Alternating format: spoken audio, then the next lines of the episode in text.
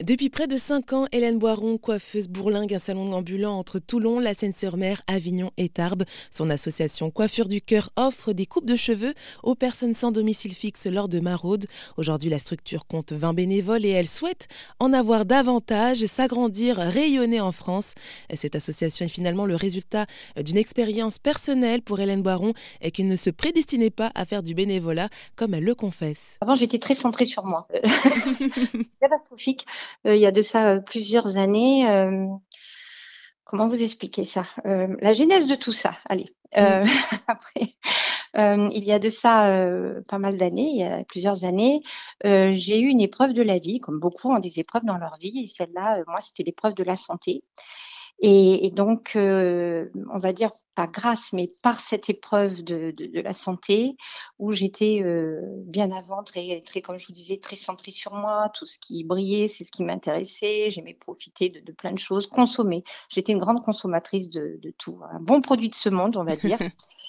et, puis, euh, cette épreuve m'a complètement ébranlée et je me suis retrouvée, comment dire, dans une situation où j'ai fait une rencontre incroyable. Voilà, donc il y en a qui vous diront, bon moi je vous, dis franchement, j'ai rencontré Dieu. Alors hein, on y croit ou on n'y croit pas. Ceux qui n'y croient pas vous diront que j'ai rencontré je ne sais pas quoi.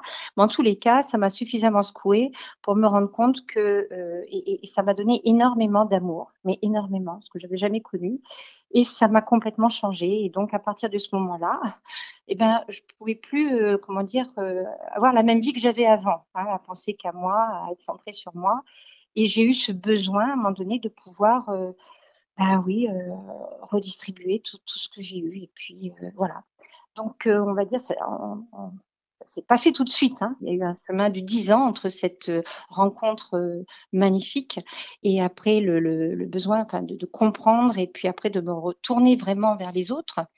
Donc, euh, il y a de ça cinq ans, suite à mon baptême, parce que je n'étais pas baptisée avant, donc je me suis baptisée, j'ai eu, ben voilà, ça s'est présenté à moi euh, de pouvoir travailler dans des associations comme les Amis de Jéricho pour servir à manger. Et puis, et puis tout s'est mis en place comme si, euh, comme si voilà, je pouvais pas rester à, à faire ça, euh, voilà, de mon côté. Et donc j'ai eu besoin de, de, transmettre et de donner, voilà. Et j'ai rencontré des gens magnifiques qui eux aussi, euh, par d'autres épreuves, avaient le même besoin de donner un sens à leur vie et de se tourner vers les autres et, et d'être, voilà, de, de, servir. Et alors en ce qui concerne les maraudes, c'est à quelle fréquence que vous les faites? Alors sur Toulon, c'est tous les 15 jours.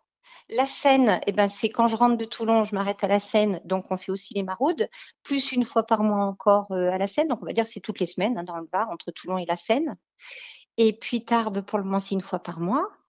Et Avignon, euh, normalement c'est une fois par mois, mais je pense qu'il veut accélérer la cadence, euh, Bruno, donc on va voir.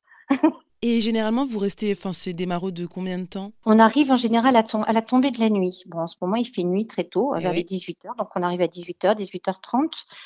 Puis après, on n'a pas d'heure. Tant qu'il y aura du monde, eh ben, on sera là. Alors, des fois, ça se termine à 9h30. Et puis, des fois, ça peut être à 10h, voire 10h30. Euh, ça dépend. Puis, ça dépend si on est un seul coiffeur. Eh ben, alors là, on va pas s'arrêter toute la nuit. Et puis, si on est deux ou trois, on ira très vite. Et on pourra changer de station ou on pourra voir, euh, voilà, finir plus tôt. C'est possible. Mais généralement, on le fait quand, les volets sont fermés et que je dis euh, que les personnes se retrouvent toutes seules. C'est pour ça que c'est le soir aussi qu'on le fait c'est parce que ben voilà, quand il n'y a plus personne, et ben, et ben l'équipe elle arrive. C'était Hélène Boiron, fondatrice de l'association Coiffure du Cœur.